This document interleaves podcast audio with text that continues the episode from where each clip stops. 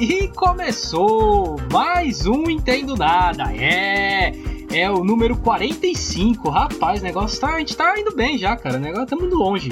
Logo, logo estamos chegando nos 50, hein? E o tema de hoje é Ufologia. Rapaz, é um tema interessante. Tema este que será apresentado por este que vos fala, Luiz Rossi, e por ele, haha, ele, ele que já confundiu o dirigível da Goodyear com o OVNI, Flávio Santos.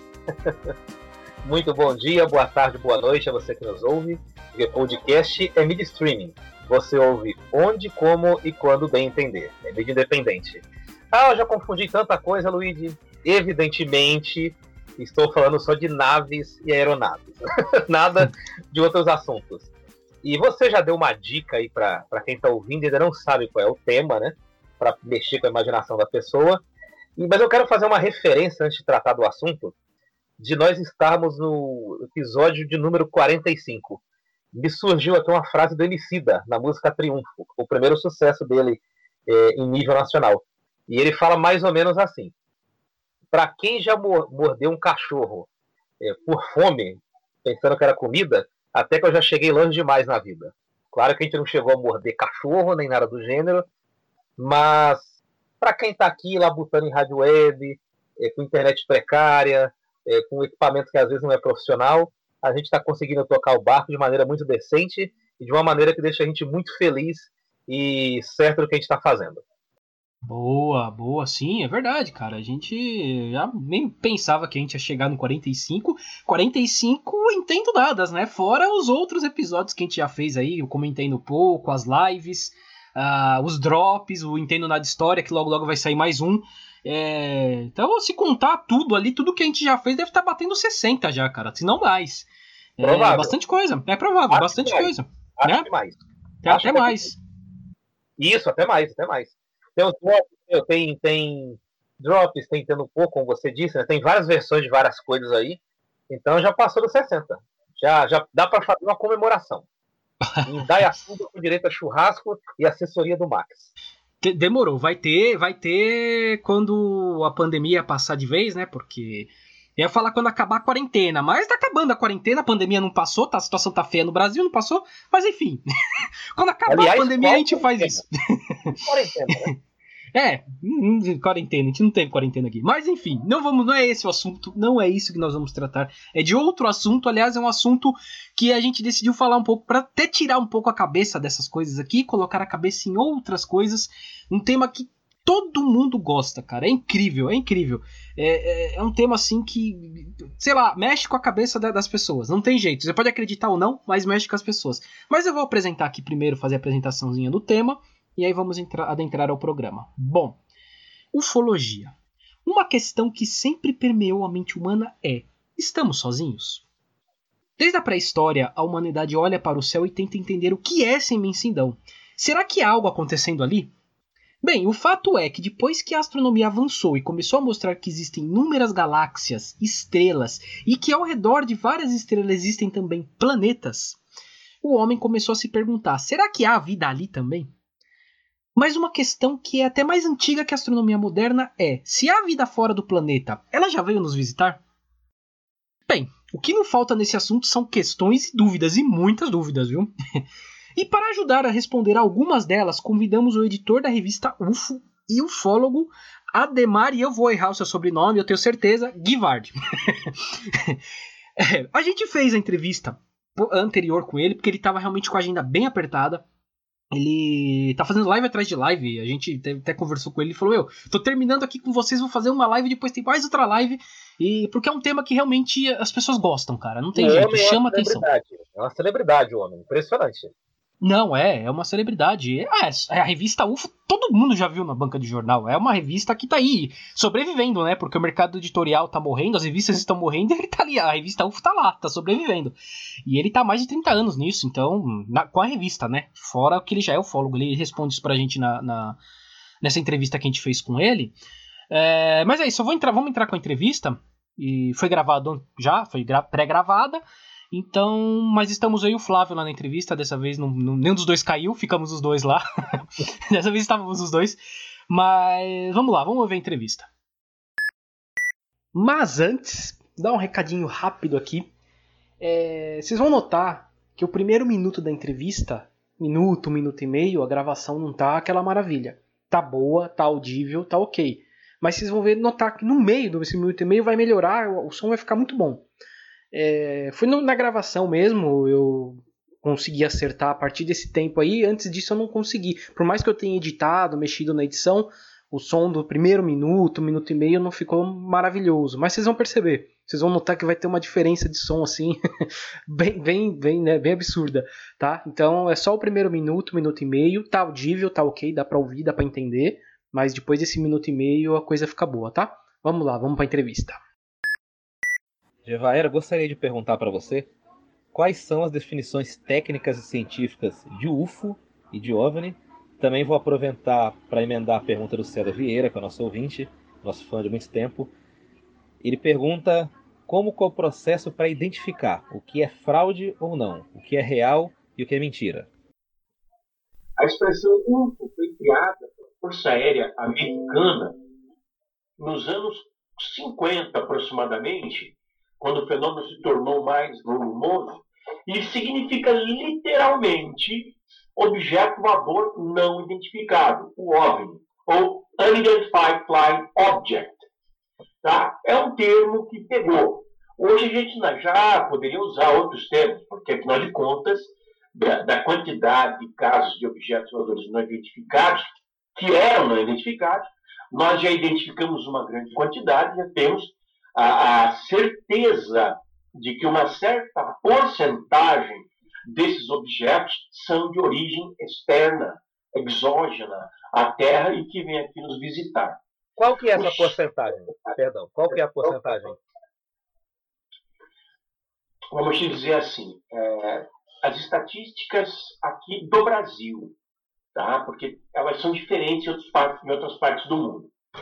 Aqui no Brasil, a revista UFO recebe entre 100 e 200 relatos ou fotos de supostos objetos voadores. Ou seja, relatos de pessoas que acreditam, ter visto objetos e fotos e vídeos de objetos feitos geralmente, em quase 100% dos casos, com celular.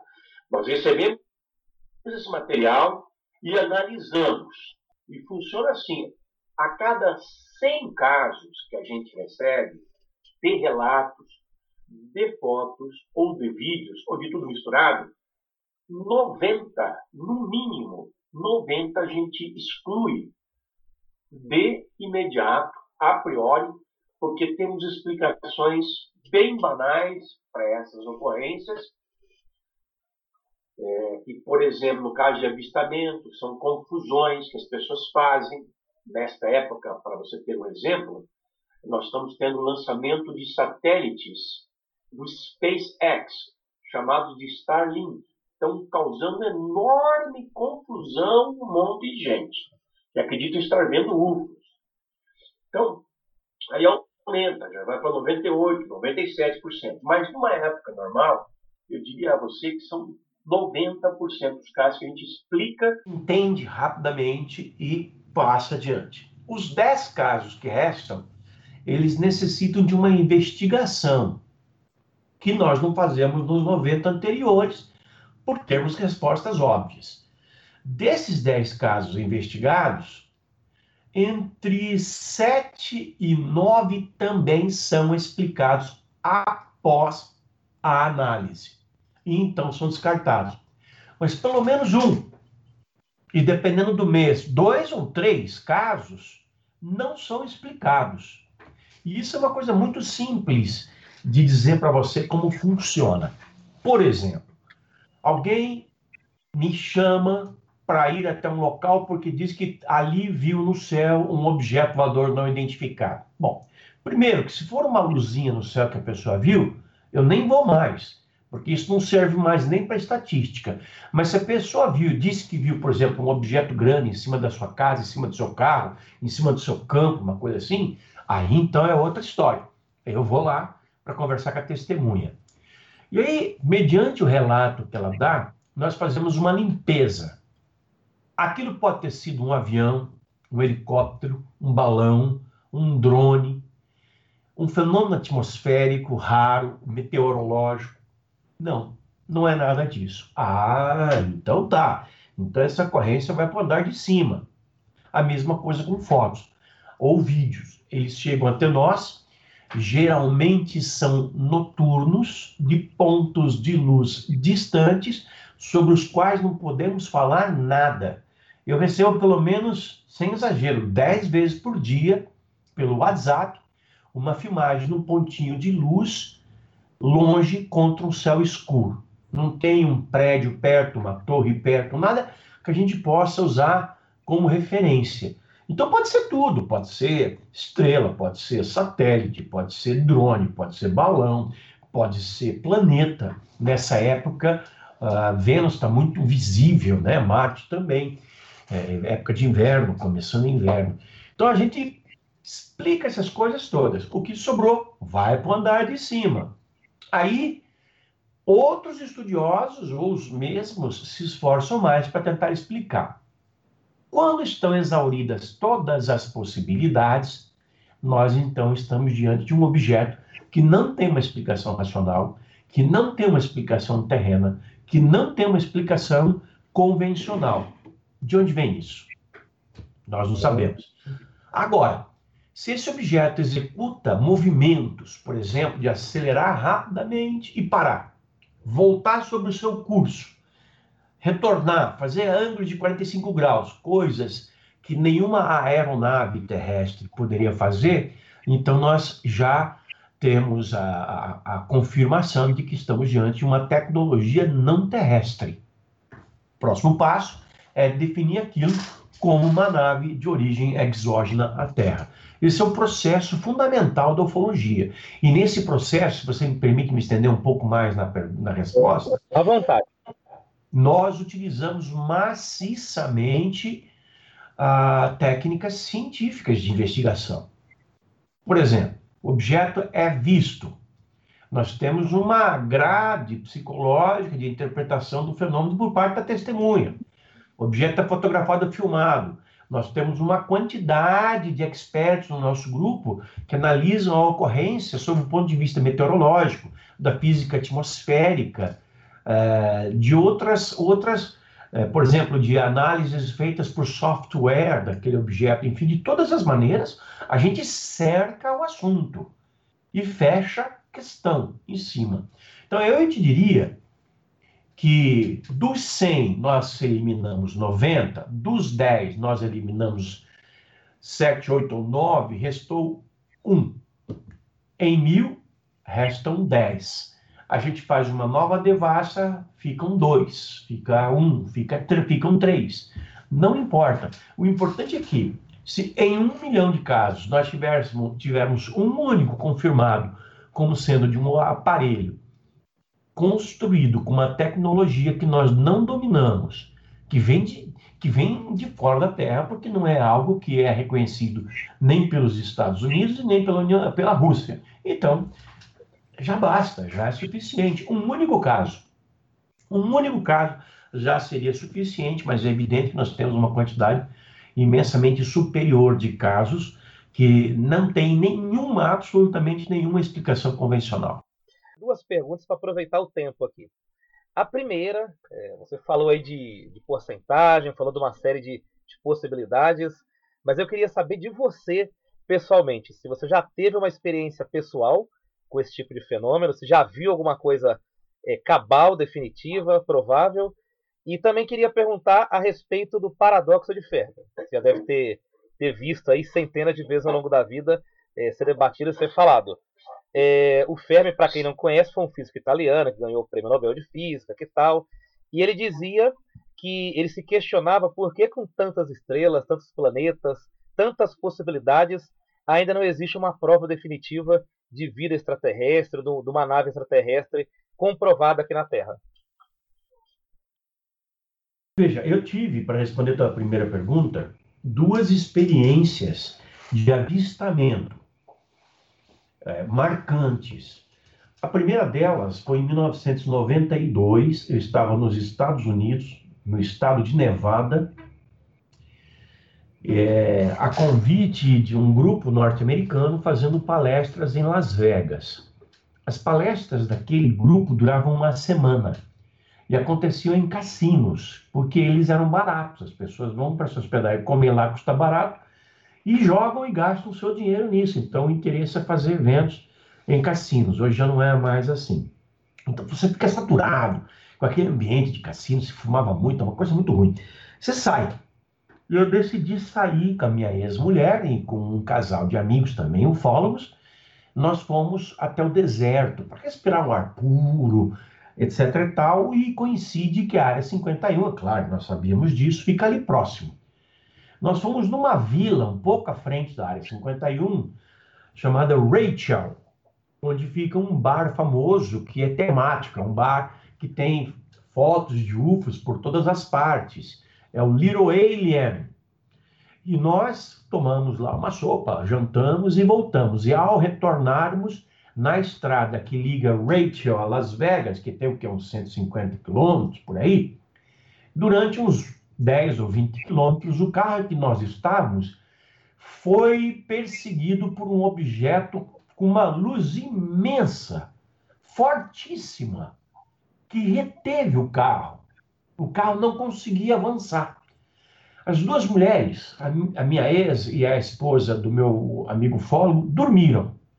O meu amigo quase dormiu, eu quase dormi. Mas nós nos mantivemos acordados. Aquela foi uma tentativa de abdução, com certeza.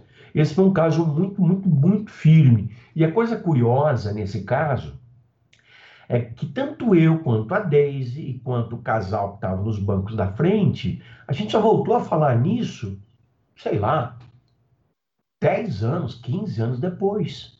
Nós, a luz foi embora, o nosso carro voltou ao normal, nós chegamos a, a Las Vegas, fomos para o mesmo hotel, cada um foi, cada casal foi para o seu quarto e ficou por isso mesmo, não comentamos nada, nada, simplesmente nada. Por quê? Isso é muito suspeito, é muito esquisito isso aí. É, é um sinal de que poderia ter havido uma abdução, se é que não houve, até agora não descobri por hipnose regressiva, já tentei várias vezes. O fato é que, enfim, nós passamos por isso. E a outra ocorrência aconteceu em 1997, no Pantanal. Na época eu residia em Campo Grande, no Mato Grosso do Sul. Pantanal está ali do lado. Eu recebi uma equipe da Rede Globo, do Fantástico, e nós estávamos indo na região do Nabileque, no Pantanal, região do Rio Negro, para fazer uma matéria sobre UFOs no Pantanal. E, e a, eles estavam numa caminhonete 4x4, o pessoal da Globo, e eu estava numa caminhonete 4x2, não era traçada. E a minha caminhonete atolou num certo ponto, embora o Pantanal tivesse seco naquela época, e naquele local ainda havia ali um pouco de água, né, o que a gente chama de vazante, e minha caminhonete atolou. Estávamos todos, sei lá, umas seis, oito pessoas, tentando empurrar e tirar a caminhonete e eu no volante. Quando nós vimos isso era sete da noite, já estava aquele azul escuro do céu, mas ainda não era noite, ainda não estava preto.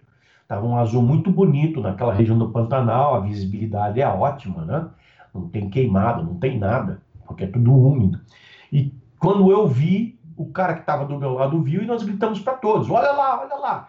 E um objeto voador do tamanho de um terço da Lua, aproximadamente, portanto muito grande, cortou o céu de fora a fora.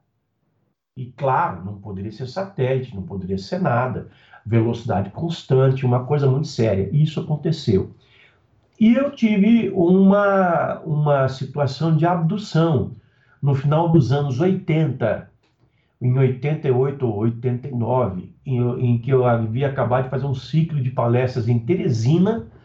Né? Eu ainda era muito novo naquela época, estava com 20 e poucos anos e depois eu fui a Fortaleza, e em Fortaleza, no hotel em que eu me hospedei, um hotel de praia, praticamente vazio naquela época do ano, eu estava num quarto cheio de beliches, sozinho, e ali eu tive uma experiência de abdução, mas é um fato assim, bastante longo para tratar numa live. Eu sugiro que os nossos espectadores aí coloquem no YouTube abdução de Gevaer e tem a história completa e detalhada, não só narrada por mim, como pelo Marco Antônio Petit, que foi o pesquisador deste caso, porque, embora eu também seja ufólogo, eu convoquei um outro ufólogo para fazer essa investigação junto da hipnóloga e também ufóloga Gilda Moura. É, nós temos assim, uma certa ética dentro da ufologia, por exemplo. É a mesma coisa, o dentista não extrai seu próprio dente. O médico não opera o próprio, sei lá, estômago. Né? Então, nós sempre utilizamos a, da colaboração dos parceiros e da forma mais íntegra possível, e isso está bem narrado por aí. Mas, é, além disso, é importante que eu te diga que as experiências pessoais dos ufólogos, para a maioria deles, e é o meu caso, não servem de base para a minha pesquisa. A minha pesquisa eu a baseio em experiências relatadas a mim por pessoas que me procuram para narrá-las. E aí eu entro naquele processo que eu descrevi ao Flávio agora há pouco. Entre 100, a gente tira 90, dos 10 que ficam, a gente tira 7, 8 ou 9, do 1 que fica, a gente junta com um do mês anterior, um do mês anterior, e a cada mil a gente tem uns dois, três casos muito quentes que podem, é, somado a muitos outros que vêm de outras origens, enfim, construir assim a massa crítica do entendimento da presença alienígena em nosso planeta.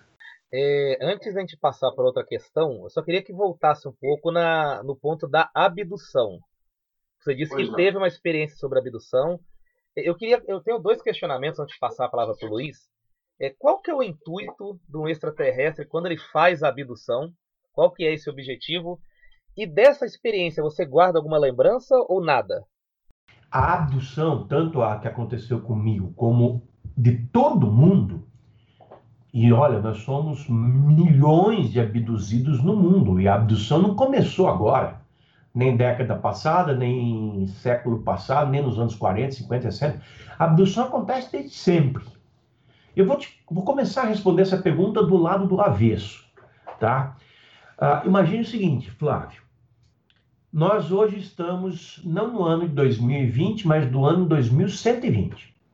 Então, nós, evidentemente, já temos máquinas voadoras, que são essas que nós chamamos de discos voadores, construídos por nós mesmos, com uma tecnologia que nós acabamos desenvolvendo e que nos permite ir além da ISS, como foi agora a, o Falcon 9, ir além de Marte, ir além da Lua. Essa máquina nos permite ir a outros sistemas estelares há entre 2 e 3 trilhões de galáxias no universo. Cada galáxia podendo conter até 200 bilhões de sistemas estelares. Então, as, as, as, as possibilidades de encontrarmos planetas habitados são, assim, assim esmagadoras, indescritíveis.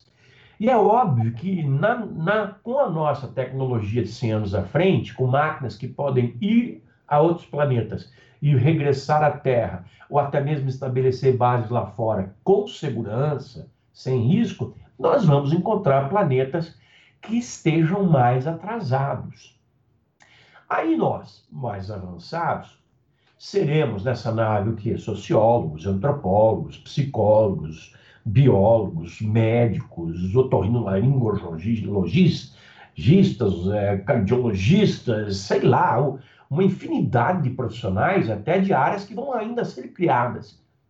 Pergunto a você, essa nossa tripulação que se depara com um planeta com pessoas atrasadas, morando em cavernas ou morando em cidades rústicas, ou mesmo cidades avançadas, mas muito mais atrasadas, nós iríamos perder a chance de fazer uma pesquisa sociológica e até médica com os indivíduos daquela sociedade, fazendo uma abdução para ver como é que esses seres são. Por que eles são tão parecidos conosco? Por... será que eles têm uh, uma crença em Deus? Eles têm, eles constituem família? Eles têm sistemas de ensino, sistemas de saúde? Será que eles têm alguma fraqueza emocional? Enfim, nós não íamos nos furtar de fazer uma investigação sobre aquela civilização.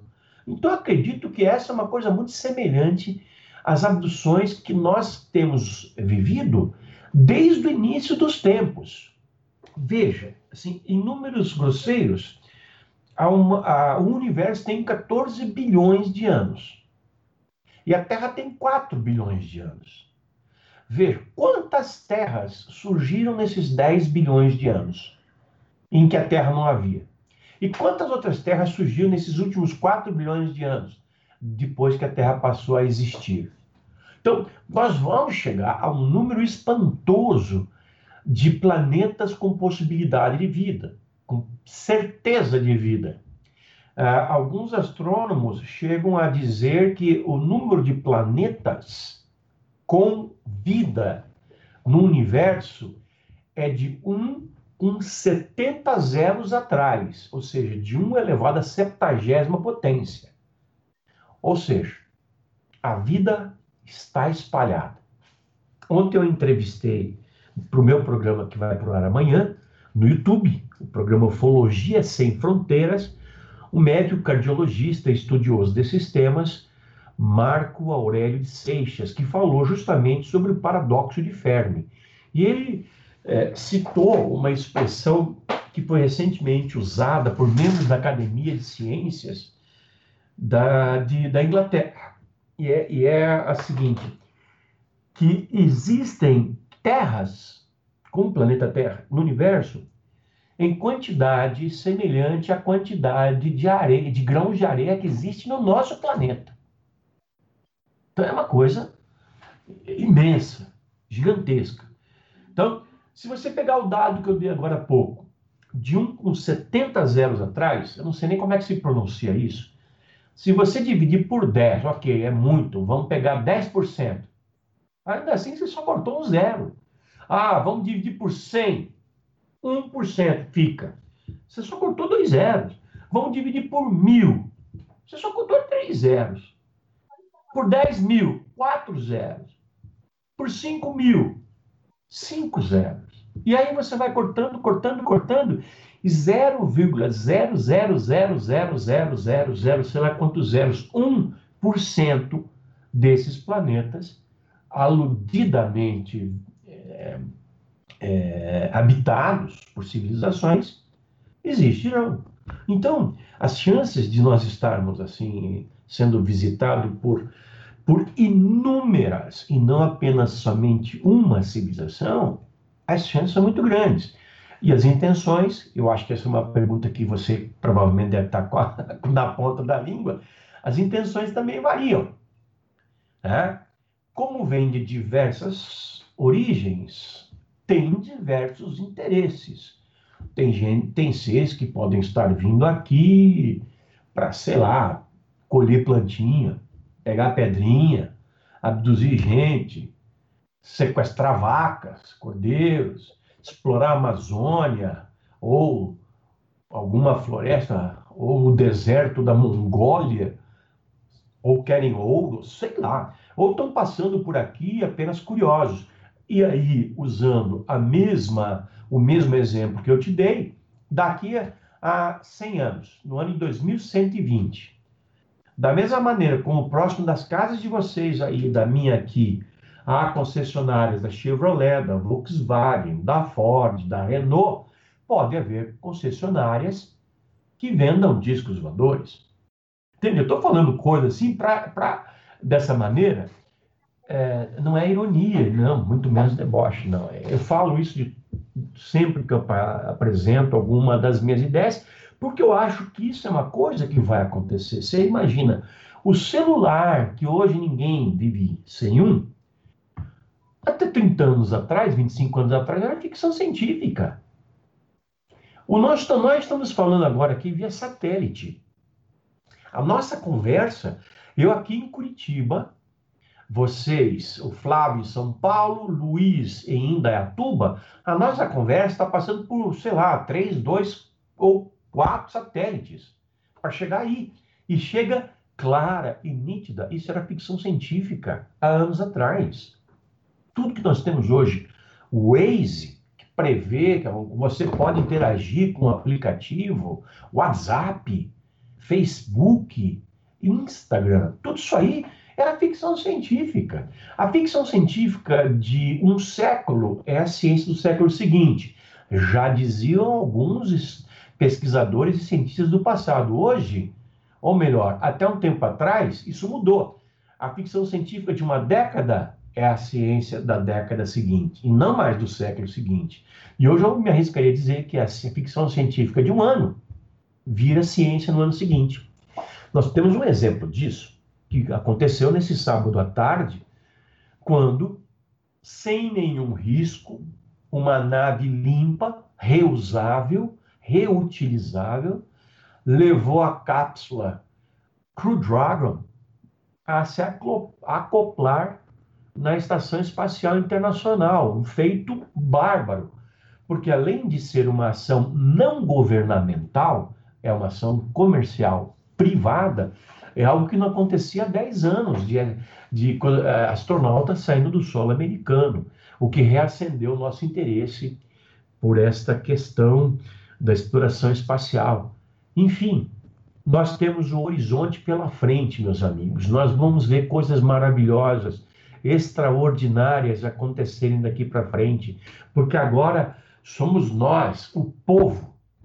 Claro que é um tipo de povo de elite, pô, tipo é o Jeff Bezos da Amazon que quer colonizar a Lua, é o Elon Musk da SpaceX, o Bob Bigelow da Bigelow Aerospace e alguns outros que querem fazer isso. Mas, de qualquer maneira, é gente, não é governo, que quer utilizar o espaço para os seus negócios. Não tem nada de reprovável nisso. Isso é uma coisa natural, um dia teria que acontecer. Sim, sim.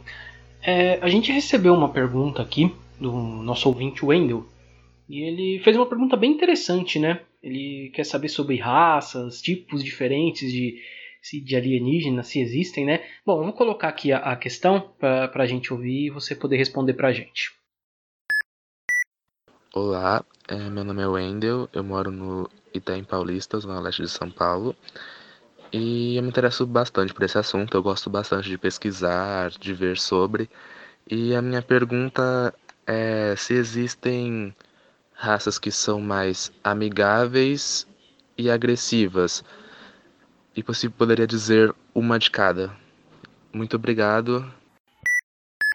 Sim, nós temos comprovação de que isso existe porque nós analisamos o, os processos de abdução em todo o mundo e nós vemos diferenças no modus operandi. Há grupos de raças que operam de uma certa maneira, há grupos menores ou maiores de raças que operam de outra maneira, há grupos isolados que têm um outro modus operandi, enfim. Se você é, me permite uma analogia, pense no planeta Terra. O planeta Terra, até alguns anos, algumas décadas atrás, não era globalizado. Para você, por exemplo, visitar a Europa, você precisava de visto de entrada em vários países. Eu passei por isso. Você tinha que trocar a sua moeda quando você entrava num país estrangeiro e apresentar um passaporte. Hoje não acontece mais. Hoje o mundo está tão globalizado que boa parte desse mundo já está tão entranhado que não tem mais problema. E, bom, fora da pandemia, da pandemia, né? Antes disso, vai continuar depois disso, não sabemos. Mas antes disso era muito difícil. Mesmo assim, no mesmo planeta onde se busca uma, uma, uma globalização, nós temos um, um grupo de nações super desenvolvidas, onde o IDH é altíssimo, como, por exemplo, a Suécia, a Finlândia, a Noruega.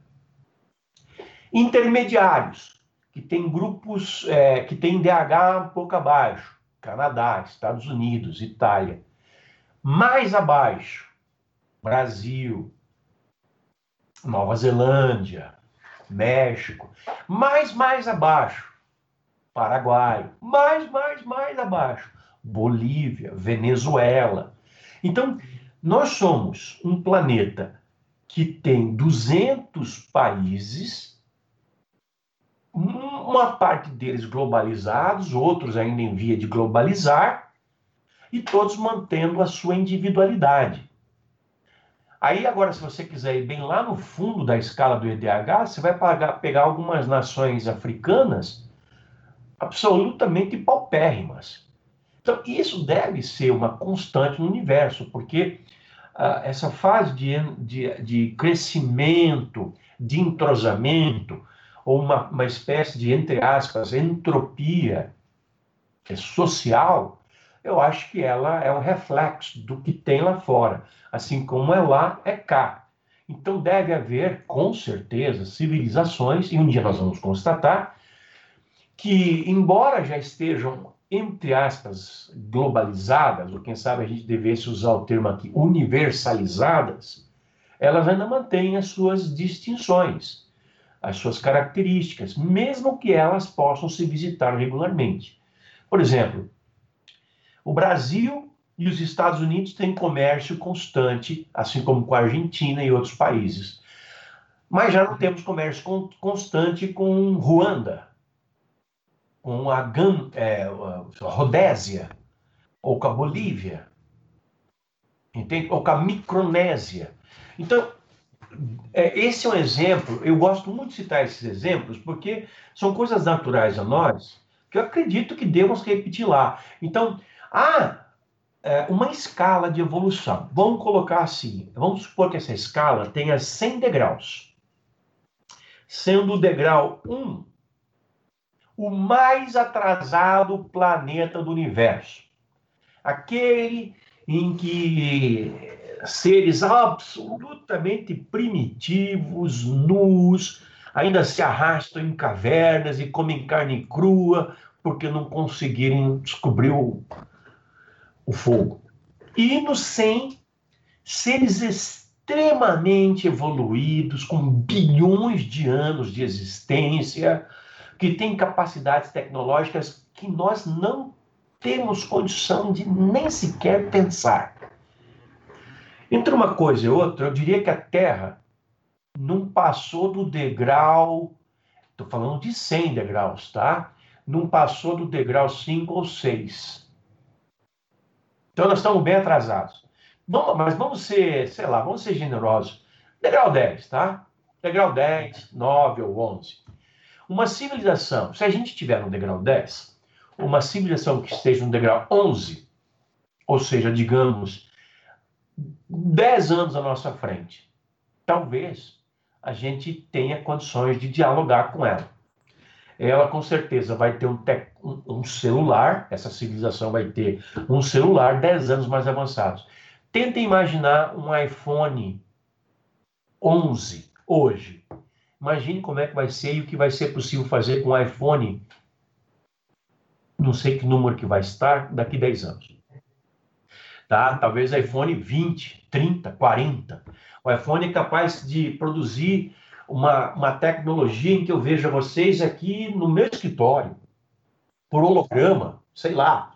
Entende? Então, essa civilização está no degrau 11, a gente, eu acho que ainda vai ter condição de compreender. A gente tem a nossa ficção científica.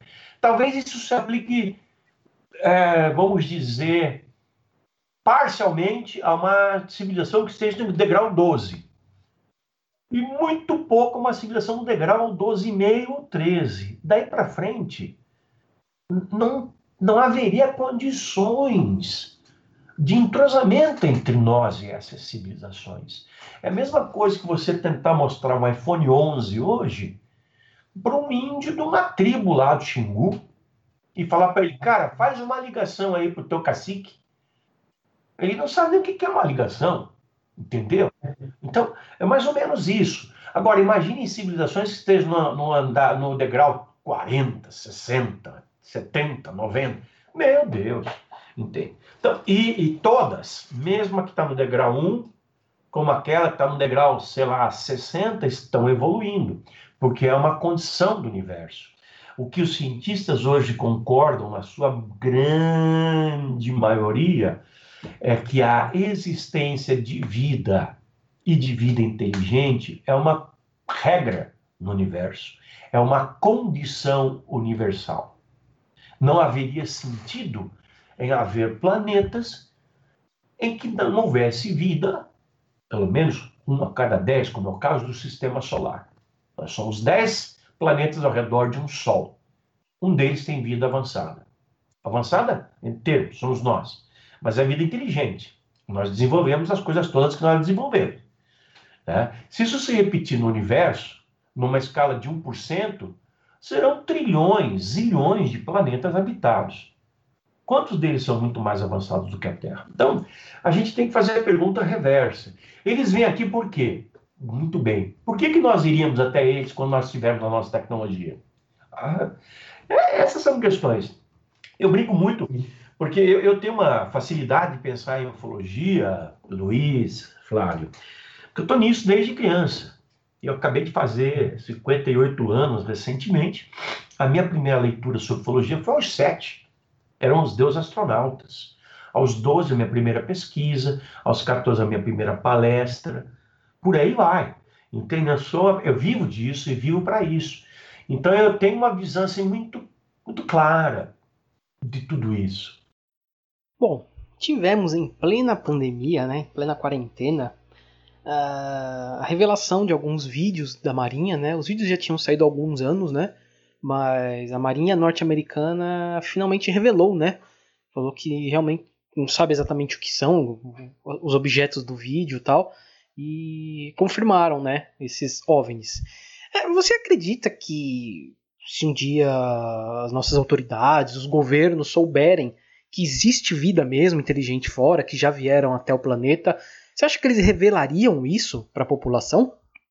Eu acredito que uma revelação oficial, partindo de chefes de Estado, de que existem naves visitando a Terra a partir de outros planetas com uma tecnologia extremamente avançada, é algo que não dura mais dois ou três anos para acontecer. Já vem acontecendo.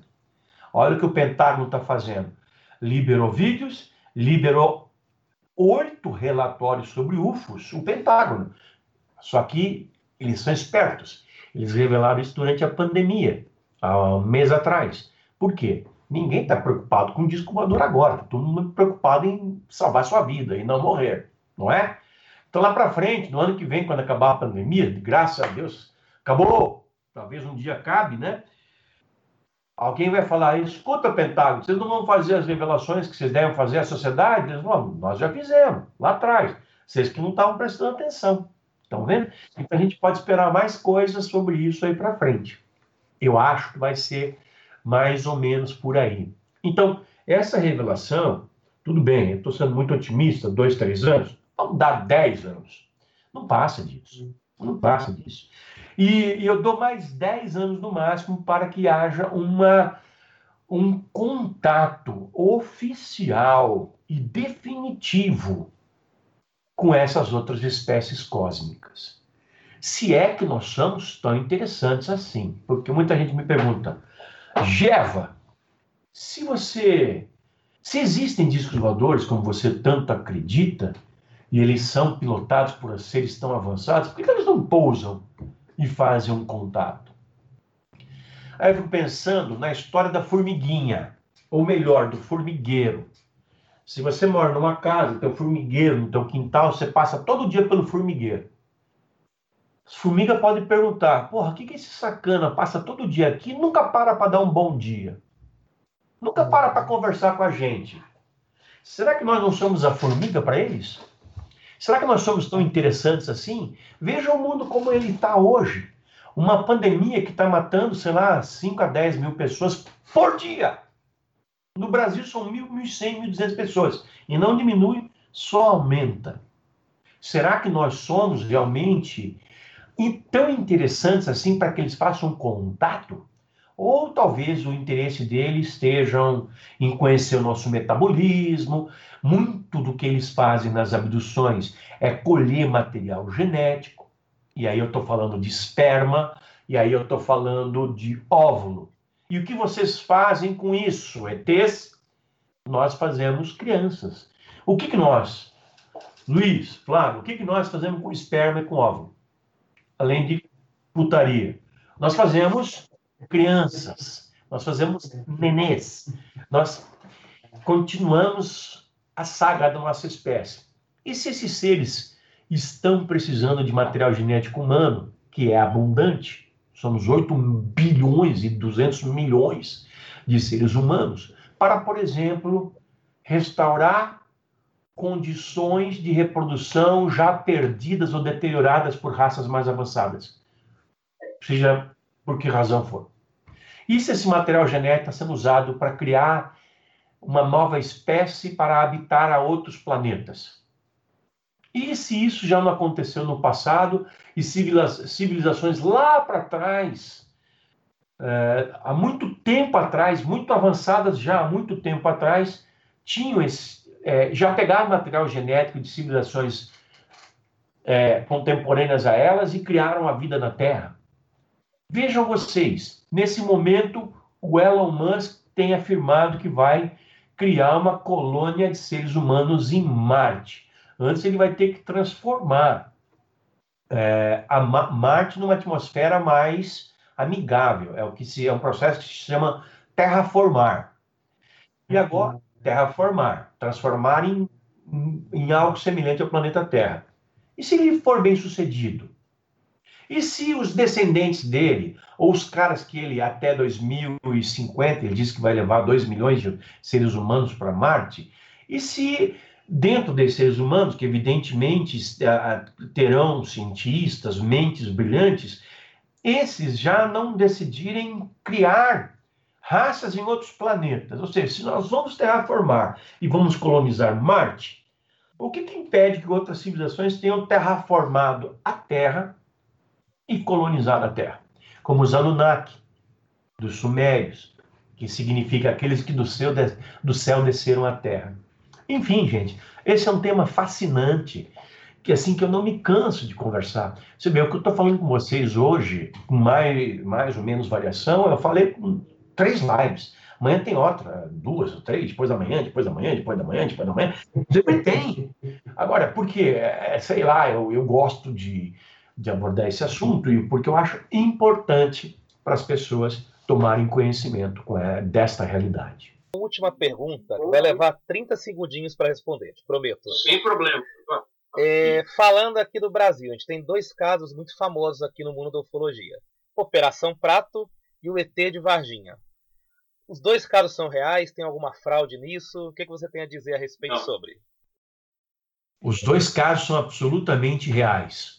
A Operação Prato foi uma missão militar da Força Aérea Brasileira para investigar avistamentos de discos voadores numa certa região do Pará, na Ilha de Colares principalmente, e naves que estavam atacando as pessoas. Há documentos publicados que estão no site da UFO, qualquer um pode entrar em ufo.com.br, coloca Operação Prato, vai cair uma pilha de artigos, de documentos, etc. e tal, no computador do camarada.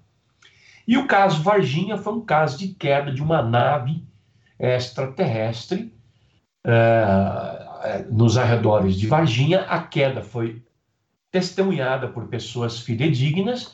Os seres sobreviventes, houve sobreviventes, foram até a cidade de Varginha, caminhando pelo mato, talvez atraído pelas luzes, e foram, um deles capturado pela manhã, pelo Corpo de Bombeiros e pelo Exército de Minas Gerais, aí em Minas Gerais, na presença, observando a tudo que se passava, pelo menos três dúzias de pessoas na rua. É como param gente, pessoas no cidade interior para ver um acidente, por exemplo. Enche de gente ao redor. É o que aconteceu ali. E a segunda criatura foi capturada à noite daquele mesmo dia por uma dupla de policiais militares, um cabo dirigindo um Fiat Panorama descaracterizado e um soldado também, nenhum dos dois é, sem uniforme, estavam num caso caracterizado porque eles eram do serviço reservado da Polícia Militar. Esse, esse segundo soldado, Marco Elixerese, tinha 30 anos à época e ele fez a captura dessa segunda criatura num bosque, num mato, ali próximo de Varginha. Colocou a criatura no colo e os dois levaram a criatura para o hospital central, onde a criatura foi vista por dezenas de pessoas, médicos, pacientes, visitantes, funcionários, serventes, etc. e tal. e ele morreu cerca de três semanas depois, é, porque o seu sistema imunológico foi desligado. Uma pessoa perfeitamente saudável faleceu de infecção generalizada pelo corpo. Então, os dois casos são graves, sérios, importantes, verídicos. Porém, o caso Varginha pertence ao Exército que não o admite, embora nós tenhamos centenas de testemunhas, inclusive militares. E a Operação Prato, ela é um caso da Força Aérea Brasileira que já a admitiu quase que completamente. E é um caso, ambos os casos, aliás, são casos únicos no mundo. Não há nada semelhante ao caso Varginha e à Operação Prata, pelo menos que eu tenha conhecimento em qualquer outro lugar ou época no mundo inteiro. Bem, você acabou de ouvir a entrevista aí do, do Ademar, o maior ufólogo do Brasil, falo isso sem nenhum medo. É, eu quero deixar registrado que quando eu e o Luiz fomos falar desse assunto, nós decidimos o que a gente ia falar, nós tínhamos um pouco de receio de não achar pessoas sérias tratando do assunto, embora a gente goste muito disso, leia bastante sobre. E quando a gente caiu no site da revista UFO, nós percebemos que ali tem dezenas de pessoas que trabalham, que são pessoas muito sérias, é, formadas, graduadas, inteligentes, articuladas, que levam o tema muito a sério. E o Ademar é o maior expoente dessas pessoas, é o maior ufólogo do Brasil, como eu disse. E para mim foi um prazer enorme ele ter atendido. Foi legal pra caramba, eu gostei muito, foi divertido e instrutivo ao mesmo tempo. Eu quero só mandar um abraço para ele aqui, deixar um registro. E certamente eu, Luiz e todos, nós, todos os ouvintes do Infinito Podcast aprenderam um pouco mais sobre o assunto e vão enxergar com mais seriedade ainda a ufologia com a seriedade que merece o tema. É, mas é isso aí. É... Realmente, eu fiquei assim, depois que você me apresentou ele, que você foi atrás, né, Flávio? Você trouxe ele para entrevista. Eu não conhecia, conhecia a revista UFO, mas não sabia que ele era o editor, que ele era o dono da revista. E realmente, ele é, é, é, é um, As pessoas pensam em ufologista, né? Como aquele cara doido que fica lá fotografando OVNI, filmando OVNI com aquela máquina toda torta, né? É, ou lá, fica de, procurando desenho em plantação, né? Mas não, ele realmente ele é bem é, não, ele, ele é bem. Ele é bem. Ele usa muita ciência mesmo para o que ele faz. Então, como ele mesmo explicou isso na entrevista, né? Ele falou isso, que é, para ele decidir que, é um, um negócio, ufo, seja ufólogo, né? Para ele atrás, é um UFO mesmo, ou um OVNI mesmo, passa por muita coisa. Então são poucos os casos que realmente chama a atenção dele que ele vai atrás. Porque o resto ele viu que a maioria é tudo, né?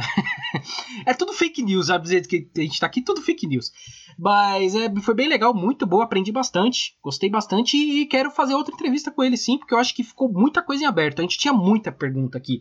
A gente abriu pros ouvintes, né, Flávio? Eu acho que isso foi bem interessante. Porque como a gente fala que as pessoas gostam do tema, a gente abriu questões pros ouvintes, choveu pergunta. Choveu, acho que foi o que a gente mais recebeu pergunta. Foi, foi. Se a gente tivesse deixado por uma semana, a abertura de perguntas, ele ter chegado fácil a umas 50, 60 perguntas. Teria. Porque é impressionante como mexeu com as pessoas. E mexe com pessoas de todos os perfis. Eu falei com pessoas mais religiosas e elas ficaram assim mais reticentes com o assunto, mas todas elas disseram para mim: eu vou ouvir. Eu vou ouvir porque eu estou curioso. Mesmo aquele que não acredita, é, que é mais centrado na religião, falou para mim: eu quero ouvir porque eu quero ver esse cara, esse cara falando sobre ufologia. Estou curioso. Então, no mínimo, como você bem disse aí, é um tema que mexe com a curiosidade das pessoas. Mexe, mexe. Mesmo que você não acredite e tal, você vai atrás, você acaba lendo, não tem jeito. Gosta do tema, não tem jeito. Ah, mas é isso aí, Flávio. É isso aí, foi muito boa entrevista. Mas vamos lá, já que falei de fake news, né? Vamos para o nosso Ixonon Existe. Como especialista, eu posso garantir: isso não existe. Boa, boa. Flávio Santos, o nosso Ixo não existe. Eu diria que é uma das coisas mais é. feias que eu já vi na internet. olha, olha. E eu, eu, diria também que a gente vai sair do 8, 80 para o 8, porque a gente estava falando de um tema que exige telescópio. Esse exige, exige um microscópio. Um microscópio, microscópio. Olha, vazou uma suposta foto íntima do Donald Trump. Uh, olha, eu não recomendo. Se você não viu, eu não recomendo. Não recomendo ver, porque o que você vê não dá para ser desvisto, tá? É, é, só isso que eu quero dizer. Então, aliás, o que você não vai conseguir ver, não dá pra, né, se desver depois. Olha, o fato é, o fato é, a foto é muito feia, é um negócio muito feio. e mas é fake. Não é o Donald Trump, não é o Donald Trump na foto, tá? Se vocês viram a foto, não é ele. É, é um, fizeram uma montagem com ele e tal, uma coisa bem assim. E parece que é um, um sósia dele, um humorista dele que usou essa imagem, fez a imagem, tudo para chamar atenção mesmo, né? Uh, mas Flávio Santos, Flávio Santos, você já viu coisa mais feia na internet? Eu tava com medo de ouvir o meu nome Flávio Santos ser chamado. opinar sobre isso. Olha. Eu, eu acho que é a pior fake news que nós já tratamos aqui. Olha. Eu não sei o que é pior. O Trump com a miniatura dele de fora, ou saber que o Trump tem um sósia com a miniatura de fora. Eu não sei o que é pior. Sósias, devo dizer, o Luiz adora esse tema. Oh. Podia deixar passar essa. O Olha. Luiz adora adora e é muito fã dos sósias que a gente tem nesse Brasil. É, até respiro fundo aqui, porque realmente sósias é uma coisa assim que não dá. Eu acho interessante a gente deixar aqui avisado o que, que é o Ixo não existe, né? Porque as pessoas acabaram de ouvir uma entrevista legal de ufologia e cai de Trump pelado na internet, né? Uma situação. É, o, o Ixo não existe, a gente traz algumas fake news que rolaram durante a semana, algum tema mais forte assim. Eu queria, na verdade, ter trazido algum tema ligado à ufologia. Mas como o Ademar tava realmente com tempo bem limitado, então nem deu tempo. Eu ia trazer uma fake news relacionada à ufologia, né? Mas não deu tempo. E não vai ser eu e o Flávio aqui que vamos debater se é fake ou não o um negócio ufologista tendo ele como entrevistado. Então a gente foi naquilo que a gente é. vamos falar galhofa, porque é o que sobra aqui pra gente, né? Olha, eu não recomendo, de novo, não recomendo que vocês vejam essa foto, tá? E eu tava falando que o Ixo não existe e a gente traz é, fake news aqui da semana, tal, tal, e a gente debate dizendo por que, que é fake e por que, que não é fake. Essa do Donald Trump é fake, tá? Apesar, apesar de eu acreditar que não deve ser muito diferente daquilo da foto.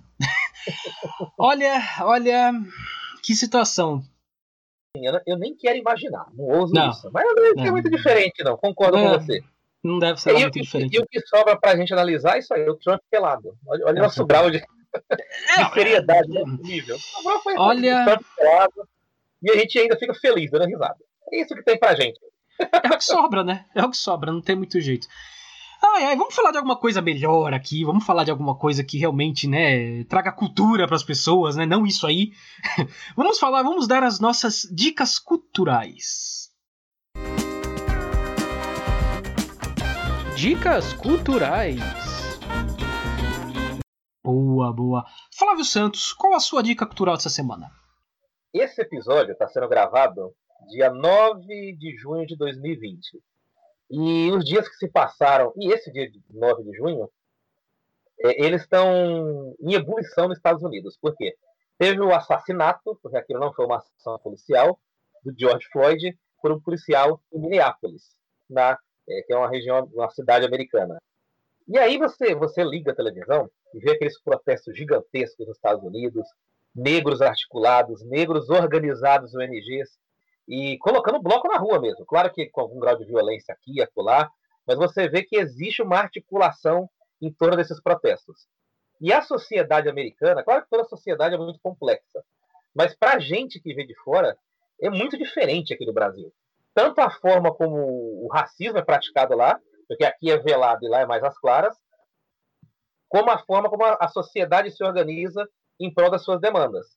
Eu vou indicar um filme aqui que ele, ele passa direto, mostra direto é um retrato fidedigno das entranhas da sociedade americana. E o nome do filme é A Outra História Americana, que é protagonizado pelo Edward Norton e é do diretor Tony Kaye. Esse filme, é, o personagem do Edward Norton, ele é um neonazista, ele é um cara que, que uma facção neonazista, e que ele persegue negros, ele espanca negros na rua, se reúne com os amigos para fazer isso. E num dado momento, o destino se virou contra ele porque ele estava saindo de casa e viu dois jovens negros tentando roubar o seu carro no quintal. Ele perseguiu os dois e matou a tiros. E foi preso. E ele se achou preso, quando no momento que ele foi preso, ele se achou como um herói americano. Ele estava matando negros. Só que ele chegou na cadeia e viu que a coisa não é bem assim. Negros, arianos, latinos, a convivência e, a, e o mundo capitalista da cadeia é bem diferente do mundo aqui fora. Então, esse filme eu estou indicando para você porque ele vai te dar uma noção, porque nunca a gente vai entender um país, uma sociedade por inteiro, ele vai te dar uma noção do porquê essas coisas acontecem nos Estados Unidos e como funciona a questão racial nas terras do tio Sam, Luigi. É, a terra do tio Sam, no Brasil e em muitos outros lugares, eu, eu acho que é que os Estados Unidos ele já tem esse histórico de brigas e batalhas, né, raciais. Uh, a democracia norte-americana ela permite isso de uma maneira meio lenta. Como eu falo, a democracia é lenta. É ela demora para acontecer as coisas acontecerem, mas só a democracia permite que aconteçam as mudanças. Então, desde que você teve o fim da escravidão lá nos Estados Unidos, que ocasionou uma guerra civil sangrenta dentro dos Estados Unidos, né? E esse fim da escravidão levou a essa guerra civil, uma coisa terrível, foi muito terrível. Foi na década de 1860. Só em 1960, a década de 1960, é que os Estados Unidos realmente começaram a olhar com, com essa uma questão diferente. E por que, que eu tô falando isso? Porque eu vou falar de um seriado aqui, que é o Doctor Who, que eu adoro, sou muito fã. E eu vou falar de um episódio específico, não ia falar dele, eu vou falar agora aqui porque me veio na cabeça e não tem como. Que é um episódio específico, eu já dei esse episódio de dica aqui porque ele é muito bom. Você pode assistir esse episódio sem conhecer o seriado.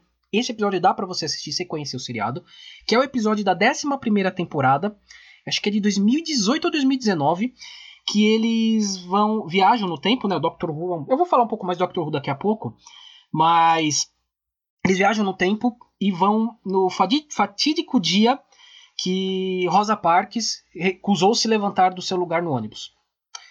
É, isso é na década de 50, 60 nos Estados Unidos. Envolve Martin Luther King, toda aquela coisa. Então você vê que demorou 100 anos. Ainda os negros tinham que se levantar dos lugares que os brancos queriam sentar. O bebedouro era separado. Você tinha dias para os brancos irem no lugar e outros dias para os negros irem para algum lugar. Isso em 1960.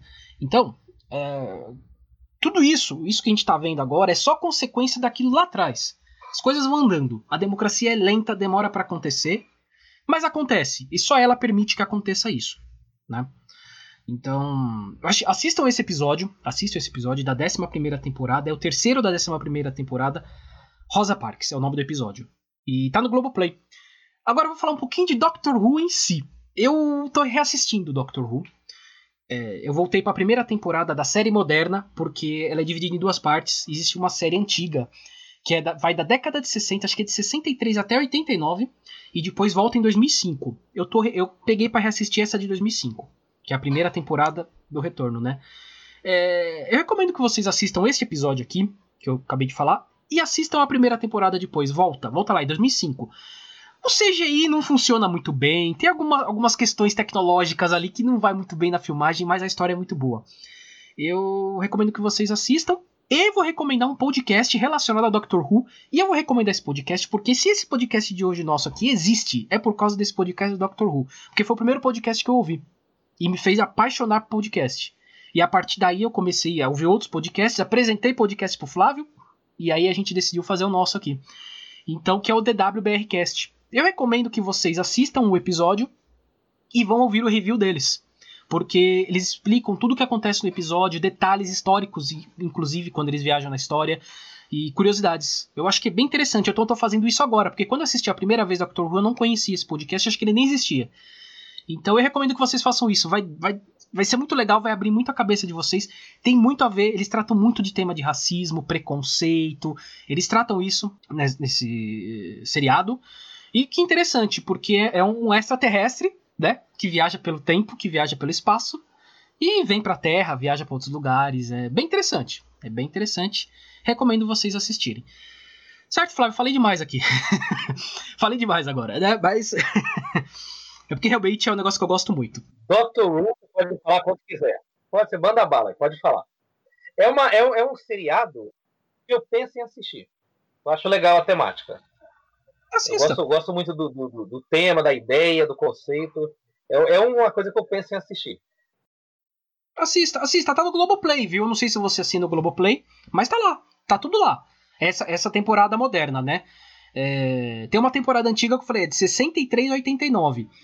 E é interessante porque eu falei, ele é um extraterrestre, ele é um senhor do tempo, né? Ele vem de um planeta chamado Gallifrey, ele é um senhor do tempo. A, a, jogada é interessante aí porque nós estamos hoje, é a primeira, a, atual, né? A temporada atual é uma doutora, é uma mulher que está fazendo pela primeira vez. E, e qual, qual, que é a jogada? Lá no início, estava fazendo muito sucesso o Doctor Who, lá na década de 60, muito sucesso. Porém, o protagonista, ele já era um senhor de idade e ele começou a ter problemas senis. Ele já não conseguia mais gravar, ele já esquecia as falas. E aí falaram: Meu, a gente vai ter que tirar do ar. Não dá para continuar. Qual foi a jogada? Falaram: Não. Se ele é um, um, ET, ele tem esse poder de se regenerar. Ele se regenera e vira outra pessoa. é muito legal isso, cara. Ele vira outra pessoa, mas é a mesma pessoa. Então, com isso, existe desde a década de 60. São 13 doutores até hoje. 13, tiveram 13 protagonistas. É muito legal. Eu, eu recomendo que vocês assistam. Recomendo mesmo, tá no Globoplay. Pra quem assina, tá lá pode assistir que tá tudo lá, ou você consegue achar aí por outras maneiras também, não é difícil de achar não. Você acha por aí, viu? Porque a base de fãs daqui no Brasil é bem fiel a esse seriado aí. Mas é isso, Flávio, é isso. Boa, Vamos para os nossos salves, chamegos e sapatadas. Salves, chamegos e sapatadas. Flávio Santos, Flávio Santos. Tem alguns salves aí, né, Flávio? Tenho, tenho sim. Manda. Eu vou começar por, por um salve familiar. Vou puxar sardinha para minha família. Eu quero mandar um salve especial para o Endo Ferreira. Vocês ouviram o áudio durante a entrevista. Ele é meu primo. Desculpa, meu Opa! primo fez a pergunta inteligente. Só queria falar isso. E por tabela também quero mandar um salve para o irmão dele, que é o Eldon Ferreira, que é o meu afilhado. Então, também muito inteligente, não quero puxar o saco. quero mandar também outros salves para a Ariadna, que simplesmente gamou a nossa caneca. Para a Camila Meirelles, também adorou nossa caneca. E a Priscila Furuli, que disse que quer uma. Quer uma caneca. E caneca essa, você já deve ter visto nas nossas redes sociais, as fotos, nas redes sociais do Luiz e, e minha, que foi patrocinada pela Edilene Mesquita, que é a companheira, a esposa do Luiz Rossi, que patrocinou para a gente, deu de brinde para nossa caneca. E logo, logo, nós vamos anunciar algo a respeito dela nas redes sociais. Uh, mistério. Isso, isso, nada, logo, logo vai ter um anúncio aí, vocês vão gostar bastante. Quero mandar um abraço especial para o Cristiano Vasconcelos. Ele era meu treinador na academia BGP, na cidade de Tiradentes, na rua Pé do Morro. Hoje ele trabalha na Smart Fit, lá na República, e está fazendo aniversário. Ele fez um negócio meio fake, Luiz. Ele colocou uma foto de um bolo com 22 anos. Só que quando eu fui treinar com ele, ele já tinha quase 30 anos atrás. Eu não entendi porque o Bolo tem 22. e aí, ok, fica o salve aqui e um abraço para ele. Eu acho que ele é meio Doctor Who, né, cara? Ele vai mudando É. assim, vai de. É, É o Benjamin Button, da cidade de é o. Benjamin Button, é. que eu, hein? Cada coisa, cara. Ah, é, eu tenho salves aqui também. Eu vou mandar uns salves para algumas das pessoas que mandaram perguntas pra gente, né? Que é o César Vieira, o Guilherme Filho, a Maristela Gutierrez e pra Marli Yoshida, que eles mandaram perguntas, a gente acabou não conseguindo fazer as perguntas exatamente como vocês mandaram por causa do tempo. A gente ficou com um tempo bem limitado com ele, ti- tivemos aí 45 minutos pra falar com ele. E ele fala bastante, né? Vocês perceberam? A gente também fala bastante, então. 45 minutos não dá nada. Então, mas as, as questões estão guardadas, viu? A gente pretende reentrevistá-lo e fazer essas questões pra ele de novo, tá? E vai ter também um episódio especial em setembro. Boa, boa, Não vamos falar, tem a ver com ufologia, não vamos falar exatamente o que é. boa, boa, boa. Isso aí, teremos, teremos. E eu quero mandar um salve aqui pro Rafael, da, da Boreal. Eu conheci e tal, e apresentei o podcast pra ele. E ele falou que ele assinou o Spotify só pra continuar ouvindo a gente. Ó- olha a responsa, Flávio. Olha a responsa. A gente tem que fazer negócio bom aqui, porque olha. Tem que deixar esse homem apresentar o programa um dia. Depois que ele deu essa moral pra gente, tem que vir aqui e apresentar sozinho o programa. E a gente ouvir. Porque, olha, eu vou te falar. Eu fiquei muito feliz quando você contou, porque a gente tá gravando esse episódio aqui, aí 10 minutos antes a gente entra, alinha as coisas. O Luiz falou, Rafael, e eu achei o nome dele bonito. Porque lembra da Aurora Boreal. Aí eu pensei que era o sobrenome. Eu falei, nossa, que lindo. O Luiz, não, é o lugar onde ele trabalha. Eu falei, ok. Aí o Luiz contou a história que ele assinou o Spotify só para continuar ouvindo a gente. Eu falei, caraca, coisa legal. Que coisa legal. Se esforçar para fazer, fazer um trabalho que nem sempre, nem sempre é o melhor trabalho do mundo, mas é o que a gente consegue fazer em bom nível, entregar com carinho para vocês, tem esse tipo de recompensa. Isso para mim vale muito. O cara falar que assinou o negócio só para nos ouvir. Então, brigadão, Rafael, um abraço para você e tá no rol aqui dos nossos fãs preferidos. Ah, não, você sabe que. Lembra que eu comentei que ele. A gente até chegou a comentar de fazer uma, um episódio de e-sports, né? E-sports, ou de games em geral. Sim, sim. Ele que deu essa ideia. É, acabou não indo para frente porque a gente foi engolido por uma pandemia, né? e fomos engolidos. Mas e, e, não, e eu falei para ele porque eu entendo muito pouco de videogame, o Flávio também não é um um grande entendido, e eu falei com ele, ele falou que gostaria, participaria sim com a gente, traria algum convidado, se fosse o caso, e participaria com a gente. Então eu acho interessante, é interessante a gente pensar nisso daí. Então já está fechado. Não vamos marcar a data ainda, mas já está convidado. Está convidado aqui no ar.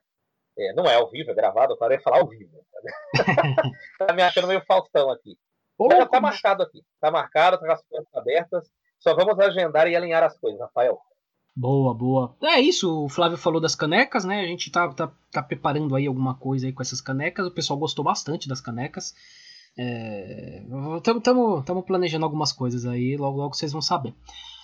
É isso, Flávio, é isso. Não temos chamego essa semana, não tem sapatada essa semana, tá tudo tranquilo. É, vamos pro encerramento, né? Eu vou passar aqui os canais de contato antes da gente dar os nossos as tratativas finais aqui. O nosso e-mail é entendonadapodcast.gmail.com o Facebook é o Entendo Nada Podcast. O Instagram é o arroba Entendo Nada Podcast. O Twitter é o arroba Entendo N Podcast. Eu sempre vou explicar que não dava para escrever Entendo Nada, porque já tinha alguém usando, e não cabia Entendo Nada Podcast. Então foi o jeito que eu dei aqui. Entendo N Podcast. E estamos em várias plataformas. YouTube, Spotify. O Deezer eu tô numa briga com ele lá, eu descobri o que aconteceu. É, vai demorar para eu resolver esse problema, mas eu vou resolver esse problema. Eu descobri o que aconteceu. Então não estamos no Deezer ainda, mas estaremos no Deezer. Mas estamos no iTunes, Apple Podcast, que na verdade são a mesma coisa, que o iTunes é para Android e para Windows, e Apple Podcast é para Apple, né? Quem tem Apple é Apple Podcast. Google Podcasts e vários agregadores. Todos os agregadores. Pelo menos os que eu procurei, a gente tá lá. É só procurar lá. Entendo Nada Podcast. Inscreva-se, que vocês vão receber toda a atualização que a gente lançar lá. Vocês vão receber direitinho no celular, no computador, no tablet, onde vocês escutem. Certo, Flávio? Mais do que certo. Quer dizer que a gente vai abrir uma frente de batalha contra o Deezer? para ver se a gente consegue, é isso? É, é uma questão técnica, na verdade, né? E eu tava lendo, uh, porque uma, uma época a gente começou a gravar. Eu, eu fiz o nosso final em M, M4A, ponto M4A, que era o que o Anchor pedia. E aí depois eles começaram a aceitar o MP3.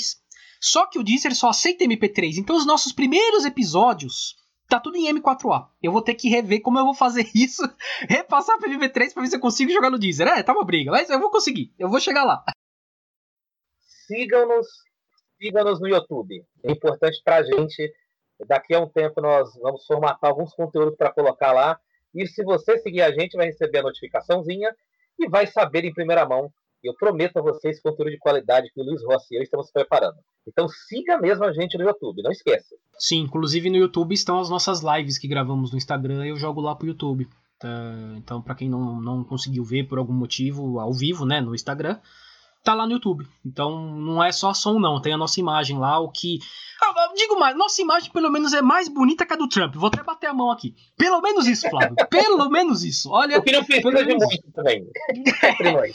É, não precisa de muito, isso é verdade. Bom, ai, agora pelo isso, menos isso... um laranja. A gente não é, é laranja, pelo menos. Não, a gente não é laranja. Isso é verdade, eu não sou laranja, isso é tá certo. Nossa imagem é mais bonita que ele, aquela foto lá. Minha nossa, chega. É isso aí, Flávio. Vamos nessa. Vamos Meu fechar aqui. Vamos é encerrar. De... É hora de encerrar. É isso aí, Flávio. Valeu, muito obrigado e até a próxima. Bora. Fumos.